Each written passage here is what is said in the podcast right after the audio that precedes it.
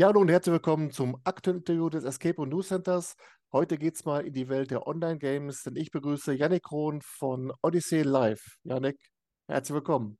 Hallo Hartmut, schön, dass ich hier sein darf. Ich freue mich sehr, dass es geklappt hat und da wollen wir uns mal eine schöne Stunde machen zu einem sehr interessanten Thema. Äh, Odyssey Live ist ein neuer Anbieter auf dem Markt für Online-Games. Ihr selbst, also dein Bruder Louis und du, ihr seid Mhm. Über die Exit-Game-Reihe so in diesen Bereich erstmal reingekommen. Ähm, erzähl mal, wie das so war in in den Anfängen. Mhm. Ja, wir sind bei uns im Freundeskreis so ein bisschen süchtig nach diesen Spielen geworden. Ich glaube, das war so am Anfang des Corona, ähm, des ersten Lockdowns, haben wir uns in kleinen Gruppen getroffen, also wirklich dann irgendwie so vier Leute oder so, und haben gesagt, okay, was, was macht man? Ähm, ich glaube, einer von uns äh, kam mal mit diesem ersten Exit-Game an und äh, ja, dann war man relativ schnell ähm, hooked. Ähm, und daraus ist dann äh, so eine, ja, ich, wir haben schon mal vorher mal so ein Online, so ein Escape Room live gespielt. Ähm, aber dieses Bewusstsein dafür, dass es auch noch so Spiele, es gibt ja auch Krimi-Dinner und äh, all diese ähm, für zu Hause Lösungen, ähm, das kam erst so mit dieser Exit-Reihe. Ja. Und was macht jetzt für dich so speziell diesen Reiz aus, dieser Exit-Reihe? Ähm, ich finde erstaunlich, wie die es schaffen. Ich weiß nicht, sind die aus Deutschland? Das weißt du bestimmt, ne? Die Ja, Entwickler das sind? Markus und Ilka Brandt, Mhm. äh, sind das. Äh, die machen das ja für den Kosmos Verlag und die sind beide Mhm. aus Deutschland und äh, sehr kreative Köpfe. Äh, Absolut. staudig, kann ich nur den Hut vorziehen. Ja. Genau. Also ich finde, was diese Spielerei echt ausmacht, ist dieses, das Konzept ist ja immer so ein bisschen das Gleiche. Du hast diese Schachtel, du hast diese Scheibe meistens und ähm, es gibt so ein, diese Rätselkarten, aber sie schaffen es trotzdem immer wieder noch irgendwo in dieser Schachtel einen Hinweis, ein Rätsel zu verstecken. Dann ist es irgendwie plötzlich der QR-Code ähm, oder der, ne, dieser, ähm, der Lesecode, der Barcode, genau. Äh, da, da ist eine Nummer drin, die man dann braucht oder sowas. Also ich, wir haben wirklich viele davon gespielt und es ist trotzdem noch immer was Neues, wenn man dann wieder ähm, mit Freunden spielt und merkt, okay, da gibt's, gibt's dann, haben sich doch noch irgendwas einfallen lassen, dieses dann nochmal Varianz reinzubringen. Und hast du einen speziellen Favoriten dieser Spielreihe, wo du sagen würdest, das ist jetzt so das beste Spiel, was ich da gezockt habe? Ja, also wir haben, glaube ich, alles über dem Einsteigerlevel gespielt. Ähm, deswegen, ich habe nicht alle gespielt, aber die, ähm, das Beste, was wir so von den Rätseln her fanden, war, glaube ich, so die, die verbotene Burg. Das ist, glaube ich, das Expertenlevel. Ähm, das hatte wirklich sehr, sehr gute Rätsel. Ähm, vom, von der Spieldynamik her war es ähm, der Tote im Orient Express. Da war so ein bisschen eine andere Dynamik mal als sonst. Ne? Das, da musste man am Ende dann einen, äh, einen Täter ähm, fassen. Und ähm, das fanden wir irgendwie von der Dynamik am besten. Jetzt ist ja irgendwann mal aus eurer Begeisterung für diese Exit-Spielreihe mal der Mhm. nächste Schritt gekommen, dass ihr für euch und für euren Freundeskreis eigene Spiele gemacht habt. Ja. Äh, wie seid ihr diesen Schritt gegangen? Habt ihr dann auch euch das Material zusammengestellt? Habt ihr die gleichen Hilfe verwendet oder wie geht man sowas an?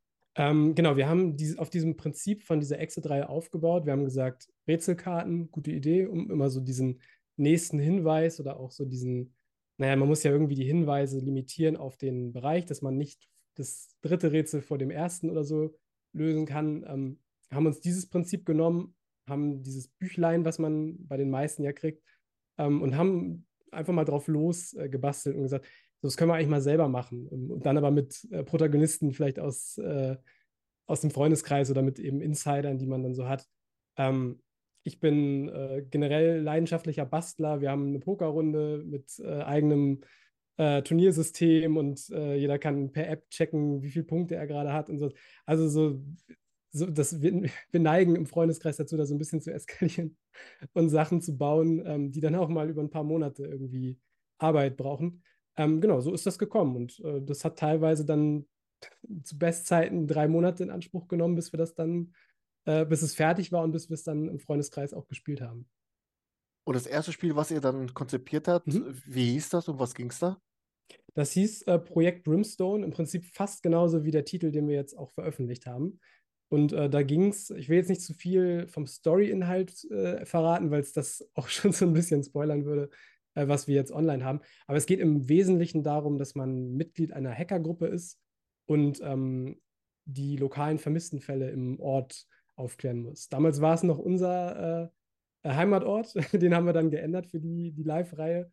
Ähm, und diverse Protagonisten waren dann irgendwie Personen, die wir alle kannten und sowas. Wir haben es ein bisschen sehr auf uns äh, zugeschnitten und haben dann jetzt für die Version, die wir jetzt live rausgebracht haben, ähm, gesagt, da machen wir ein bisschen, ändern wir ein bisschen ab lieber. Genau. Aber muss ja gerade für den Freundeskreis genial gewesen sein, dass dann ihr Name Bestandteil war eines, eines äh, Krimispiels, dass man plötzlich Total. dann Chantal Schrippentiges war dann plötzlich dann die Hackerin vorm Herrn. Das war dann plötzlich eine coole Geschichte, ne?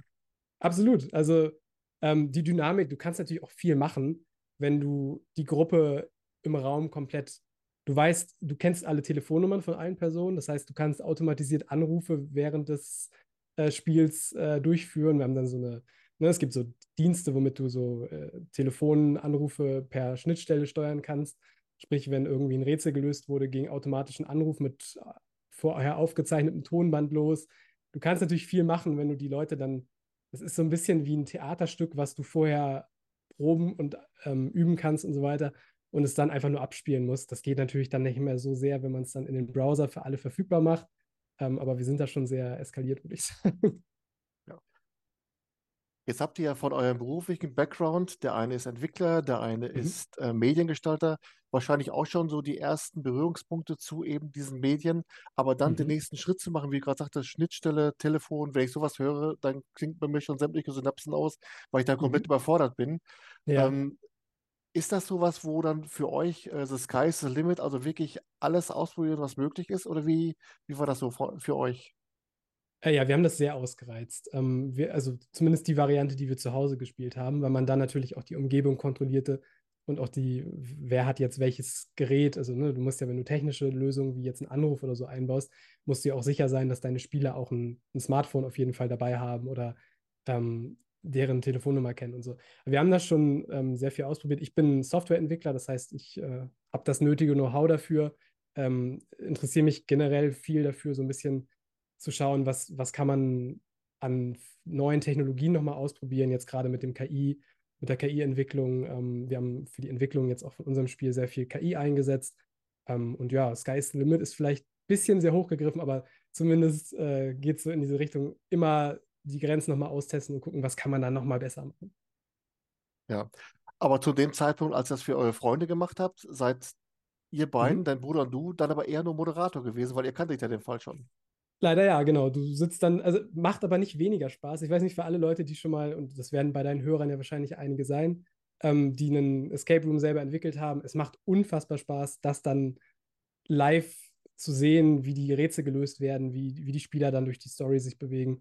Also es war schon sehr ähm, entschädigend für die Arbeit dann. Ähm, wenn auch dann so ein bisschen schade, wenn es dann drei Monate Arbeit an einem Abend quasi sich äh, entfaltet haben und danach war es dann im Prinzip vorbei. Ja. Hätte man das damals zu dem Zeitpunkt auch mit einer anderen Freundesgruppe nochmal spielen können? Oder war das dann genauso wie ein Exit-Spiel, einmal Mhm. spielen und dann in die Tonne? Ähm, hätte man, aber ich glaube, die hätten ein bisschen Kulturschock bekommen anhand der äh, Geschichte teilweise, weil es eben sehr auf unsere Gruppe zugeschnitten war. Ähm, wir haben ja im Prinzip jetzt genau das gemacht. Wir haben die Story genommen und sie massentauglich gemacht. Ne? Also so ein bisschen äh, in, einen, in einen Bereich gebracht, wo, wo auch jetzt sich nicht jemand denkt, so, "Hä, was haben die getrunken, als sie das gemacht haben? Also genau, man hätte das machen können, haben wir aber nicht gemacht tatsächlich. Also wir haben es nur mit besagter Freundesgruppe gespielt. Jetzt hast du gerade gesagt, euer Heimatdorf oder Mhm. Heimatort war damals Bestandteil dieses Spiels. Mhm. Ihr habt jetzt für äh, euer aktuelles Spiel, habt ihr einen Ort genommen, der heißt Löwenberg. Mhm. Das ist aber der gleiche Ort, nur ein anderer Name oder? Nee, den gibt es tatsächlich. Wir haben uns, unser Ort heißt Ellerbeek, also wo wir herkommen. Ähm, wir haben uns gedacht, wir wollen irgendwas Vergleichbares von der Größe finden, weil es eben so dieses kleinen Stadt-Feeling haben soll für das Szenario. Ähm, wir sind auf Google Maps gegangen und haben gesagt, okay, wo finden wir sowas? Haben ein bisschen ähm, ChatGPT zur Hilfe genommen, gesagt, wo gibt es kleine Gemeinden in Deutschland, wo das und das so passt. Wir wollten, dass es in der Nähe von Berlin ist, weil da eben diese, diese Hackergruppe herkommt. Bei uns war es eben Hamburg in dem Ursprungsszenario ähm, und haben, sind auf Löwenberg gestoßen und gedacht, das passt. Von den Satellitenbildern haben wir einen Ort gefunden, wo das ähm, ein oder andere Gebäude stehen konnte, was in dieser Story vorkommt. Ähm, wir mussten natürlich Orte nehmen, wo in Wirklichkeit kein Gebäude steht, weil wir jetzt auch nicht irgendeine eine Firma da in Verruf bringen wollten, die da ihren, ihren Firmensitz hat, wenn wir da deren Adresse reinschreiben oder so. Ähm, in der Ursprungsstory hatten wir eine Firma, die hier bei uns äh, ansässig ist. Das konnten wir natürlich so äh, nicht lassen. In Löwenbeck ist es dann so, es verschwinden Leute, die Ermittler mhm. sind ratlos und dann kommen wir als Spieler und zwar als Mitglieder einer Hackerorganisation, die heißt Alderbrook Initiative aus mhm. Berlin. Mhm. Genau. Ähm, dieser Hintergrund einer Hackergruppe, die dann mhm. praktisch den Ermittlern hilft. Wie kam es mhm. zu dieser Idee? Ähm, das rührt so ein bisschen daher, dass wir uns halt gefragt haben, wie können wir unsere Spiele möglichst realistisch machen. Und wir wollten halt ein Setting wählen, was dem Nutzer nicht so viel geistige Verrenkung abverlangt beim Gedanke, okay, ich sitze jetzt hier gerade wirklich in dieser Situation. Und da haben wir uns gedacht, okay, am Computer sitzen diese Leute, die unser Spiel spielen. Ähm, also bauen wir auch ein Setting oder schaffen eine Umgebung, die diese Hürde gar nicht hat, dass man sich irgendwie vorstellen muss, man ist jetzt gerade in einem Raum. Wir haben also einen, ähm, einen Desktop nachgebaut sozusagen von einem Computer. Und als Spieler sitzt man, bedient man ganz normal, wie wenn man am Computer sitzt, Anwendungen, ähm, hat, hat einen Download-Ordner, hat ähm, eben das, was man auch sieht, wenn man am Computer sitzt. Ähm, und daher ist so ein bisschen, okay, wie macht man das am organischsten, dass der ähm, Protagonist sozusagen am Computer sitzt? Hackergruppe. das, das, war so unser, der Einfall dabei. Und ähm, daher ist es gekommen. Und das Vorbild dafür war so ein bisschen die Anonymous, äh, das Anonymous-Kollektiv. Das kennt man, denke ich, ähm, so aus der re realen Welt und vielleicht so aus fiktiver Welt ähm, ich weiß nicht, sagt ihr Mr. Robot äh, was, die Serie? Das ist so eine äh, Netflix. Habe mal was gehört, ja, ja. Hm. Da gibt es die äh, F-Society-Gruppe, die so ein bisschen von den Werten her nicht, wir hacken irgendwie Menschen, um ihnen zu schaden, sondern wir nutzen unsere, unser Können für Größeres und schaffen so ein bisschen Transparenz bei machtinteressierten äh, Instanzen, Politikern, äh, äh, großen Firmen und so. Und das ist auch so ein bisschen der Hintergrund unserer Protagonisten in der, im Spiel. Äh, mal zwischendurch eben, euer YouTube-Kanal ist ja auch dann mhm. immer schön mit Inhalten äh, ja. gefüllt. Also wer dem noch nicht folgt, ruhig mal dann bei, bei YouTube ein Abo da lassen. Ähm, da gibt es ja zwischendurch, gibt es ja von dieser Joko und Klaas-Geschichte mit der Schatzsuche, mhm. gibt es ja auch ein Segment, ähm, wo verschwinden da so die, die Grenzen zwischen Realität und Spiel oder wie habt ihr das aufgezogen? Ähm, nee, da sind wir tatsächlich drauf aufgesprungen, weil wir gesagt haben, es war wirklich zwei Tage, nachdem wir gelauncht sind, ging diese deutschlandweite Schatzsuche los und wir haben gesagt, okay, ganz Deutschland macht gerade eigentlich das, was wir viel mehr Mainstream sehen wollen, nämlich Rätseln.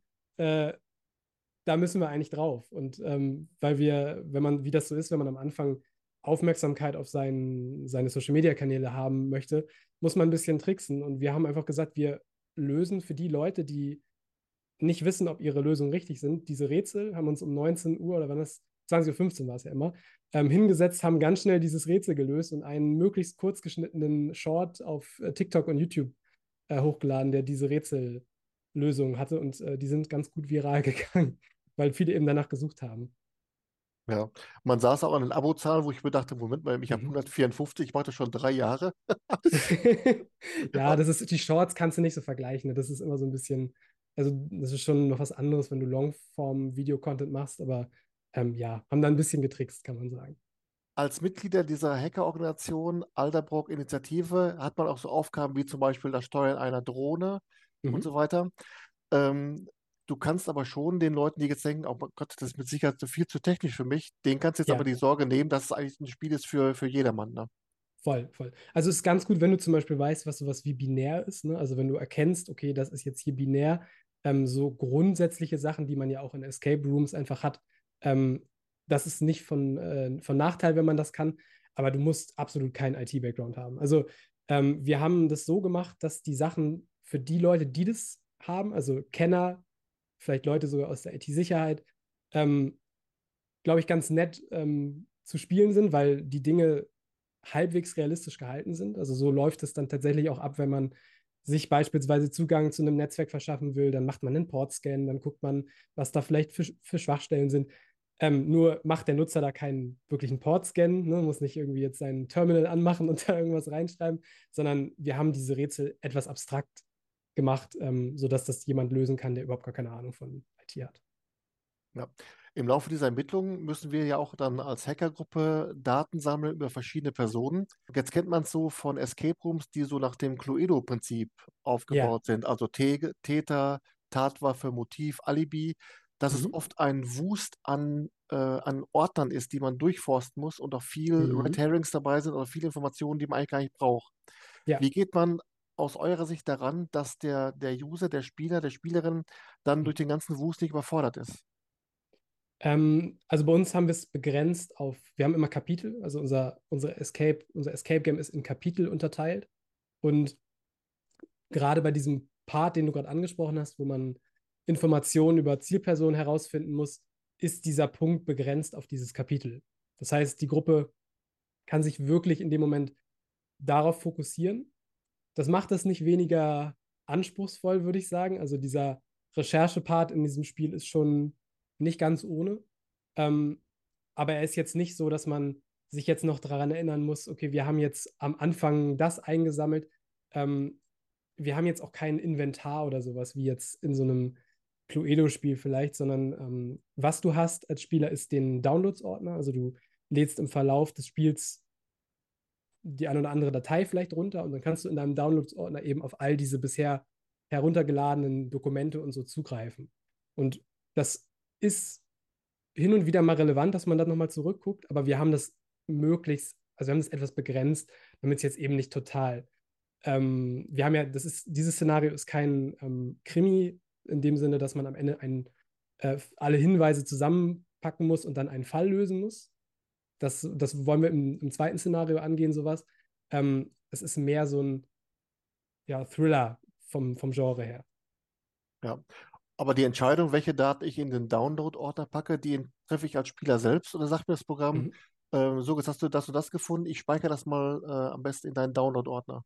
Du triffst die selber in dem Sinne, dass du schon downloaden musst. Ohne diese Hinweise kommst du aber nicht weiter. Also sprich, wenn du nicht an irgendeinem Punkt mal da drauf drückst, dann wirst du dieses Kapitel auch nicht ähm, schaffen, weil du diese Informationen nicht hast. Ja. Ähm, die Kommunikation der Gruppe erfolgt im Spiel immer durch eine Kontaktperson namens mhm. Anna. Ist das auch so eine Funktion, so in Sachen KI vielleicht auch, die der Gruppe weiterhilft, wenn sie mal an einem Punkt nicht weiterkommt? KI nicht. Wir haben tatsächlich ähm, debattiert darüber, ob wir ChatGPT direkt anbinden, ähm, haben das aber aufs nächste Szenario geschoben, weil wir gesagt haben, die Variable dass da irgendwas nicht funktioniert und die KI vielleicht andere Ergebnisse bringt und unsere Gruppe dann nicht weiterkommt, die das spielt, die war uns dann noch ein bisschen zu groß. Ähm, wir haben ein, genau, wie du sagst, die, die Anna ist ähm, so ein bisschen der rote Faden, der sich durchzieht. Vielleicht so am ehesten vergleichbar mit dem Game Master im ähm, Live Escape Room.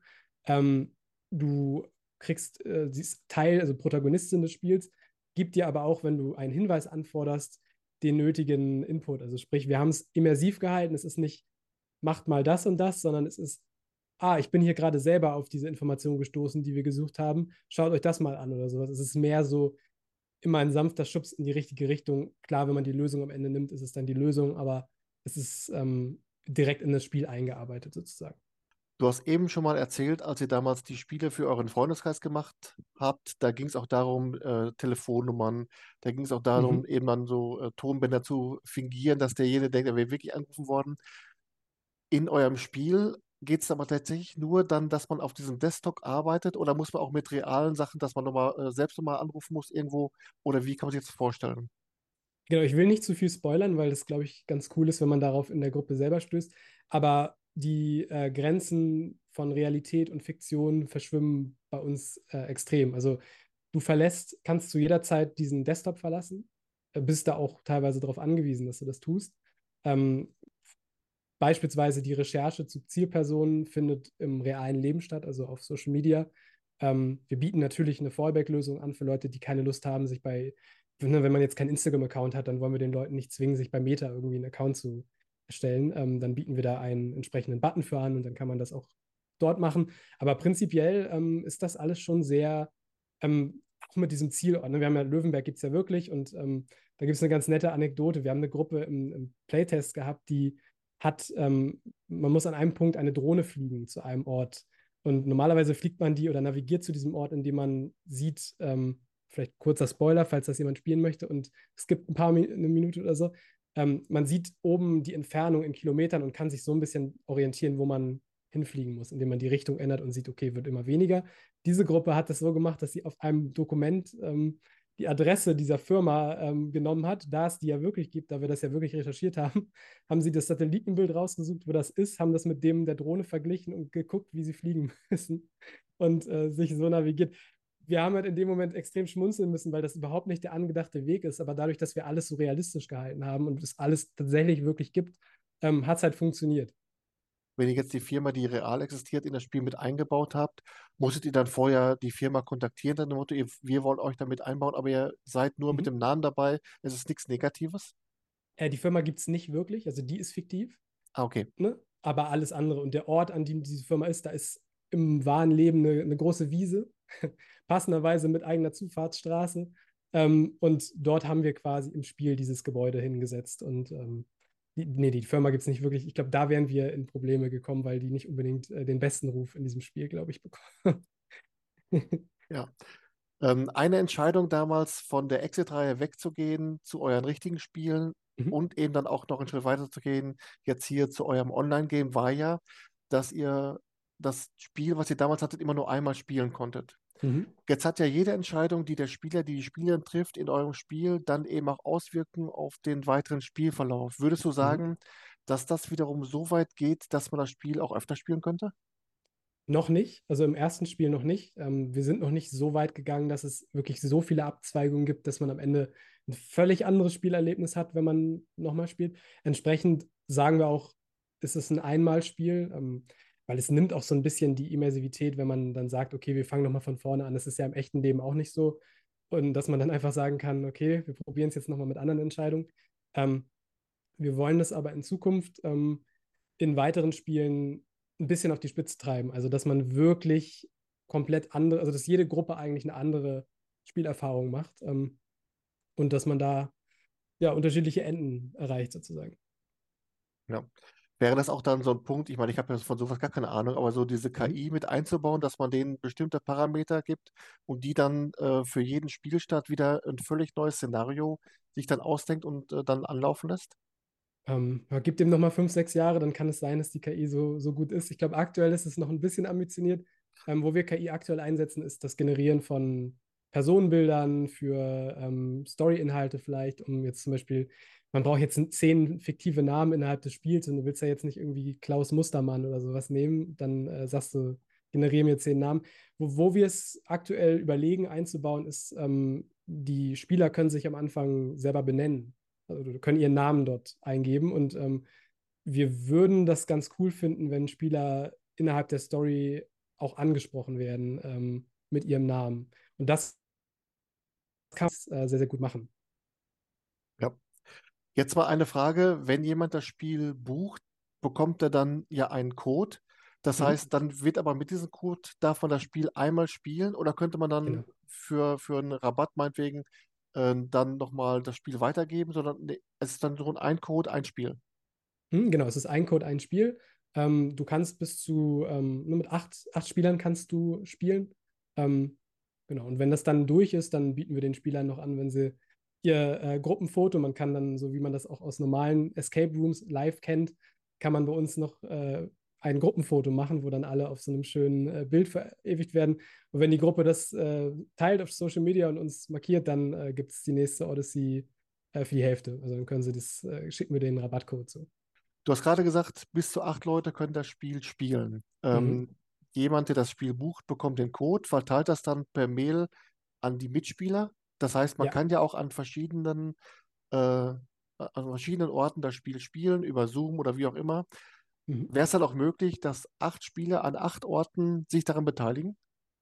Genau, das ist im Prinzip sogar der ähm, angedachte Weg. Ähm, es gibt ja ganz viele Gruppen, die sich vielleicht ähm, gar nicht, die gar nicht am selben Ort wohnen, die sich vielleicht übers Internet kennen, ähm, wo die Fernbeziehungen, wo die Leute Leute sich eben nicht jedes Wochenende oder so sehen. Und ähm, mit diesen Gruppen kann man sich wunderbar über Google Meet, Discord oder so zusammenschließen und ähm, so ein Online-Escape Room, wie wir den machen, ähm, spielen. Und es ist im Prinzip, äh, kann jeder an einem anderen Ort sitzen.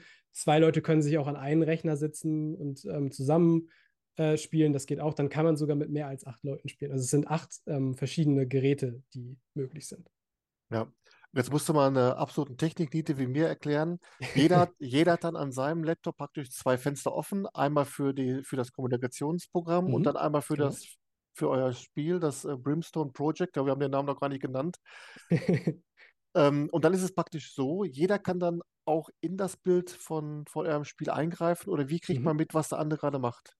Genau, also wir haben uns da sehr viel Gedanken gemacht, weil wir das weg von so diesem klassischen Point-and-Click-Adventure, also dass man einfach nur ein Bild sieht und jeder ähm, kann da so draufklicken, sondern es sollte halt möglichst dieses Gruppenzusammenarbeitsding ähm, vereinen. Und wir haben das so gelöst, dass für jedes Kapitel ähm, jeder sieht das Gleiche. Also jeder hat diesen, diesen Desktop, ähm, hat verschiedene Programme dort, sieht vielleicht irgendwie ein ähm, ein Bild, eine Datei, die er analysieren muss und so weiter.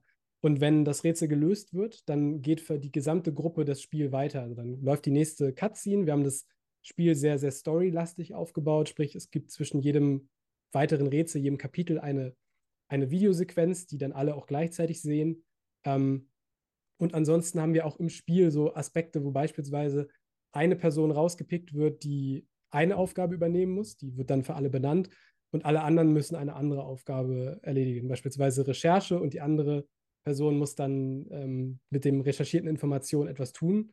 Ähm, wie du sagtest, man muss zwei Programme haben. Man hat dann zum Beispiel Zoom jetzt, wie wir beide sprechen, ähm, und hat seinen Browser offen. Das kann jeder beliebige Browser sein und öffnet einfach nur diese URL, muss sich nichts runterladen oder so. Ähm, es, man kann im Prinzip sofort losspielen. Also es lädt einmal alle Videos und dann geht's, geht's los diese Aufgabenverteilung an bestimmte Spieler, war da auch so ein mhm. Gedankengang von euch, dass ihr gesagt habt, wie können wir verhindern, dass so ein Alpha-Player wie das heiße Messer durch die Butter einfach durchmarschiert und die anderen können dann in der Zeit schon mal den Baum schmücken? Oder wie, wie... Gibt es für diesen Art Spieler eigentlich einen Namen, Hartmut? Ich meine, es, du bist ja in der Szene sehr gut äh, vertraut und ich weiß, dass es jeder kennt, dass es in einer Gruppe einen Spieler gibt, der so ein bisschen zu viel äh, von diesen äh, Rätseln löst. Gibt es dafür einen, einen Szenenamen, einen Jargon? Alpha Player. Alpha Player, okay. Ja, das, das, ist ja genauso wie bei den, äh, bei den kooperativen Brettspielen, mhm. dass jemand auch dann meint, er müsste dann immer vorne weg marschieren oder auch in den richtigen Escape Rooms. Das sind halt dann die Alpha Player. Ähm, ja, wer, okay. es braucht, ne? Genau, diese, genau diese Alpha-Player hatten wir im Kopf, als wir das Spiel entwickelt haben und die wollten wir so ein bisschen äh, ja, mehr zu Beta-Playern machen. Also wir haben diese Dynamik extra so gewählt, dass das abwechselt. Ähm, also sprich, der Alpha-Player in dem Kapitel wird zufällig gewählt. Ähm, und gerade so für Spieler, die sich manchmal so ein bisschen dann irgendwann ausklinken, weil sie vielleicht sagen, ah, das ist jetzt hier, ich komme immer nicht zum Zug und ich löse das immer erst zu spät. Es gibt ja einfach Leute, die da so ein bisschen schneller sind, weil sie vielleicht auch schon mehrere äh, solcher Spiele gespielt haben da geht es halt eben nicht. Da bist du halt der Spieler, der diese Sache macht und da müssen die anderen dir zuarbeiten. Also wir haben bewusst diese Dynamik reingebracht, dass das durchwechselt, ähm, um eben zu fördern, dass die Gruppe mal einer anderen Person zuarbeitet und umgekehrt. Das Spiel mhm. hat eine Spieldauer von, oder eine angegebene Spieldauer von 150 Minuten. Ja. Ähm, ist das auch so eine Überlegung, dass ihr euch Gedanken dazu macht, was können wir der Gruppe zumuten an mhm. Spielzeit? Mhm. Und was ist so die Höchstgrenze? Was ist die Mindestdauer? Oder wie geht man sowas an? Äh, ja, wäre ein schlauer Gedanke gewesen, bevor wir es entwickelt haben. Wir haben aber tatsächlich einfach drauf losentwickelt und geguckt, wie wir unsere Geschichte erzählen wollen und haben dann ähm, angefangen, noch gar nicht so lange her, im August ähm, Tests zu äh, fahren. Also du musst das ja dann ausgiebig testen. Ist das, was du dir da ausgedacht hast, zu schwer und so weiter. Und da sind wir einfach auf diesen 150 Minuten Durchschnittsspielzeitwert gekommen, haben das in sehr unterschiedlichen Gruppen, ne, auch mit Informatikern, für die das ja vermeintlich das Heimspiel ist, ähm, äh, bis hin wirklich zu Leuten, die damit gar nichts am Hut haben, äh, gespielt. Und da war so der Durchschnitt immer so bei 150 Minuten. Also äh, ich finde es eigentlich eine gute Zeit. Ich glaube, es ist so das, was man guten Gefühls äh, an, am Stück spielen kann. Ähm, und da wir wollen, dass die Leute das am Stück spielen oder das dringend auf jeden Fall empfehlen, weil es für, das, für die Geschichte und dass es so sich immersiv noch anfühlt, schon wichtig ist, dass man es nicht unterbricht. Ich denke, das ist wie im Live-Escape Room, ähm, diese Überlegung. Ähm, ist es schon ganz gut. So beim nächsten Mal werden wir, glaube ich, vermehrt darauf achten, dass wir nicht, das war jetzt ein Glückstreffer, dass es so passte. Äh, beim nächsten Mal werden wir das besser im Auge behalten, dass es dann auch auf keinen Fall länger oder viel kürzer ist. Ja. Ist es auch ein Gedankenwert, dass sie sagt, man könnte es vielleicht von Kapitel zu Kapitel auch abspeichern, mhm. dass man sagt, wir spielen heute mal ein Kapitel und dann geht die Story auch mal in einer Woche weiter, dass man dann diesen, diesen kleinen äh, Zeitsprung auch dann in der Immersion mhm. vermitteln kann? Ja, also kann man machen. Also es funktioniert technisch. Ähm, also wenn eine Gruppe das spielen möchte, das könnt ihr machen. Also das Spiel passiert in Echtzeit alles. Also alles, was da passiert, passiert auch an einem Abend sozusagen innerhalb der Geschichte. Und wenn man sich dann so in drei, vier Tagen nochmal ransetzt, dann hat man vielleicht auch schon wieder komplett vergessen, was da jetzt eigentlich passiert ist, wo, was, was löse ich hier eigentlich gerade. Das war uns auch ganz wichtig in der Entwicklung, weil manchmal macht man im Escape Room ein Rätsel und man fragt sich, okay, was genau mache ich hier eigentlich, also was, welchen Aspekt der Story bringe ich gerade eigentlich voran? Öffne, welche, warum muss ich diese Tür eigentlich gerade öffnen? Was ist ähm, gerade eigentlich der Punkt in der Geschichte? Und wir haben eigentlich versucht, dass der Spieler zu jeder Zeit weiß, okay, wir hacken uns hier jetzt gerade in den ähm, Dateiserver der Polizei rein und deswegen müssen wir jetzt hier gerade die Verzeichnisse entschlüsseln. Oder ne, dass, dass man immer weiß, und das geht, glaube ich, ein bisschen verloren, wenn man es pausiert. Also geht, ist aber absolut, würde ich von abraten. Du hast gerade schon euer Newsletter angesprochen, wo auch dann eure Fans auch dann äh, informiert werden, wenn es dann demnächst nochmal ein, ein zweites, ein weiteres Spiel und ein drittes geben sollte. Äh, habt ihr da jetzt schon mal, okay, ihr seid jetzt erstmal froh, dass das Spiel jetzt mal raus ist und wollt mhm. erstmal jetzt auch ein bisschen genießen, dass ihr ein bisschen Feedback bekommt. Mhm. Aber habt ihr da schon weitere Projekte auf der Pfanne, was so die Zukunft bringen wird? Ähm, ja, wir haben uns ähm, hingesetzt, gesagt, ähm, wir fangen nicht an, auch wenn es uns total schon äh, in den Fingern juckt, da was zu machen, bevor wir so eine Art Proof of Concept erfahren haben. Also sprich, wir merken, es kommt an, die Leute kaufen das zu diesem Preis, es ist eine Nachfrage da. Ähm, und diesen Punkt erreichen wir jetzt gerade langsam und ähm, haben uns entsprechend auch schon, also wir wissen schon, in welche Richtung das geht. Wir wollen ähm, im zweiten Szenario so ein klassisches Sherlock also man muss jetzt nicht Sherlock als Titel haben, aber klassisches ähm, True Crime-Format äh, machen, wo man wirklich am Ende alle Hinweise zusammentragen muss und den Fall lösen muss. Ähm, und äh, ja, da rechnen wir aber damit, dass das einiges an Zeit noch dauert, bis das äh, online geht, weil wir haben jetzt, wie gesagt, mit dem ersten, ähm, gut, da war die Plattform auch noch dabei und alles, aber ich würde sagen, reine Entwicklungszeit bei dem war ein halbes Jahr. Ähm, und ich denke, also so fünf Monate wird es, denke ich, dauern, bis wir da wieder bereit sind, was zu veröffentlichen. Ja, jetzt mal zu einer ähm, besonderen Frage. Ich habe letztens mit dem Philipp und der Caro gesprochen von Big Break mhm. in Hamburg, die auch in der, in der Zeit der Pandemie ein Online-Escape-Game äh, kreiert haben, mhm. die dann aber ihr Spiel zum Ende des Jahres rausnehmen, weil sie sagen, dass dieser Hype an Online-Escape-Games, der so im Laufe der Pandemie, als man immer zu Hause bleiben musste, mhm. aufkam, mhm. dass der so ein bisschen abebbt. Wie würdest du es sehen? Wie schätzt du es ein? Wir sind tatsächlich null ökonomisch daran gegangen. Wir haben einfach gesagt, wir finden die Idee geil ähm, und wir machen es einfach. Also normalerweise, ne, mein, mein Bruder studiert BWL, normalerweise würde man losgehen und irgendwie so eine Marktanalyse machen und schauen, okay, was ist irgendwie für ein, für ein Suchvolumen hinter diesem Bereich Online-Escape Room äh, haben wir nicht gemacht. wir haben einfach entwickelt und gesagt, wir finden die Idee gut und ich glaube, dass es auch viele andere, oder wir glauben, dass es auch viele andere gibt, die das gut finden. Ähm, jetzt gerade, ähm, also ich, was ich mir vorstellen kann, ich, das, woher diese, diese These kommt, die meisten Online-Escape Rooms, das weißt du wahrscheinlich am besten oder kannst mich da gerne korrigieren, aber ich denke, die meisten Online-Escape Rooms sind ja entstanden durch die Corona-Pandemie, weil die Leute gesagt haben, wir müssen irgendwie unser, unser Geschäft retten, ne? wenn jetzt plötzlich keine ähm, keine Gruppen mehr zu uns kommen können, müssen wir irgendwas anderes machen. Ähm, und entsprechend sind diese Spiele, glaube ich, oft auch gestaltet. Also es sind meistens eher so Alternativen zu den Live-Escape Rooms, sprich, dass man irgendwie einen Raum darstellt mit einem Bild und ähm, dass man sich innerhalb dieses Raumes dann äh, Hinweise und äh, Rätsel äh, löst. Ähm, wir haben uns vorher gar nicht angeguckt, was da so die anderen Ansätze sind. Also es, wir haben uns nicht wirklich, wir haben nicht so wirklich rechts und links geguckt, was so dieses, was es da gibt, sondern haben einfach gesagt, wir wollen gar nicht einen Escape Room oder einen Online-Escape Room bauen als Alternative zu Live-Escape Rooms, sondern wir wollen eine komplett eigene Erfahrung schaffen. Und ich glaube, am ehesten, dieses Wort Online-Escape Room nehmen wir auch nur deswegen, weil die Leute sich dann was darunter vorstellen können. Ähm, am ehesten trifft es bei uns eher so immersives Live- Abenteuerspiel. so. Also, und ich glaube, das ist ein Trend, ähm, den sieht man extrem in sei es jetzt diese ganzen äh, Detektiv for a Day-Ding, also wo man sich so eine Akte nach Hause bestellen kann. Ich glaube, es ist extrem beliebt, ähm, dass man so zu Hause mit seinen Freunden so ein immersives Rätselspiel spielt. Ne? Es gibt da ja super viele coole Sachen. Wir haben da auch ganz viel gespielt. Ähm, und ich glaube, dieser Trend ähm, hat man jetzt auch gerade bei Joko und Glas äh, Schatzsuche gesehen. Die Leute haben Bock auf sowas, ne? dieses Rätseln. Ähm, und ein Live-Escape Room ist ja mit unter Umständen recht viel Planungsaufwand verbunden. Also man muss erstmal seine Freunde zusammenkriegen, alle an einen Ort, an einem Tag und dann müssen die auch noch ähm, das mit dem, das Finanzielle ist ja auch manchmal nicht ganz äh, günstig. Ähm, und ich denke, da ist sowas noch eine gute, ich würde es gar nicht sagen Alternative, sondern eher Ergänzung. Das finde ich eigentlich das Schöne an diesem, diesem Markt. Also ich komme normalerweise aus einem Software, ich bin selbstständig mit einer, mit einer Software und da gibt es harten Konkurrenzkampf. Wenn du den Kunden hast, dann äh, wenn, wenn die bei dir Kunde sind, werden die da nicht mehr Kunden und umgekehrt. Ich glaube, bei Escape Rooms und diesem ganzen Rätsel-Content ähm, ist das nicht so. Also korrigiere mich gerne, aber ich kann mir vorstellen, wenn du heute Abend das spielst, spielst du morgen Abend das andere.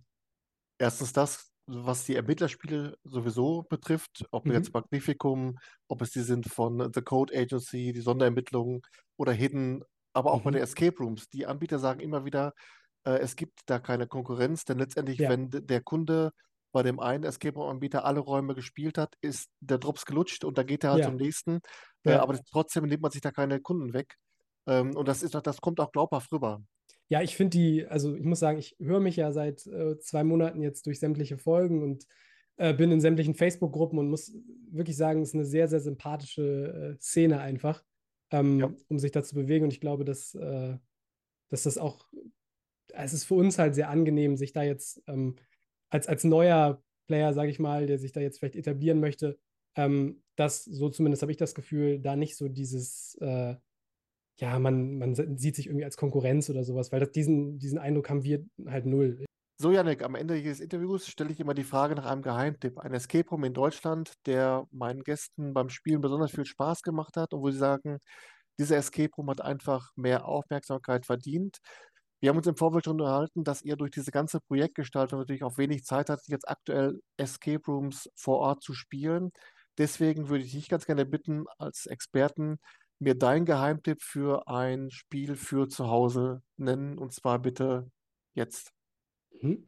Hm, das letzte, was wir im Freundeskreis gespielt haben, wo wir gesagt haben, ey, das war richtig geil, ähm, war The Heist. Ähm, ich glaube, die nennen sich sogar selbst ähm, Live-Action-Spiel.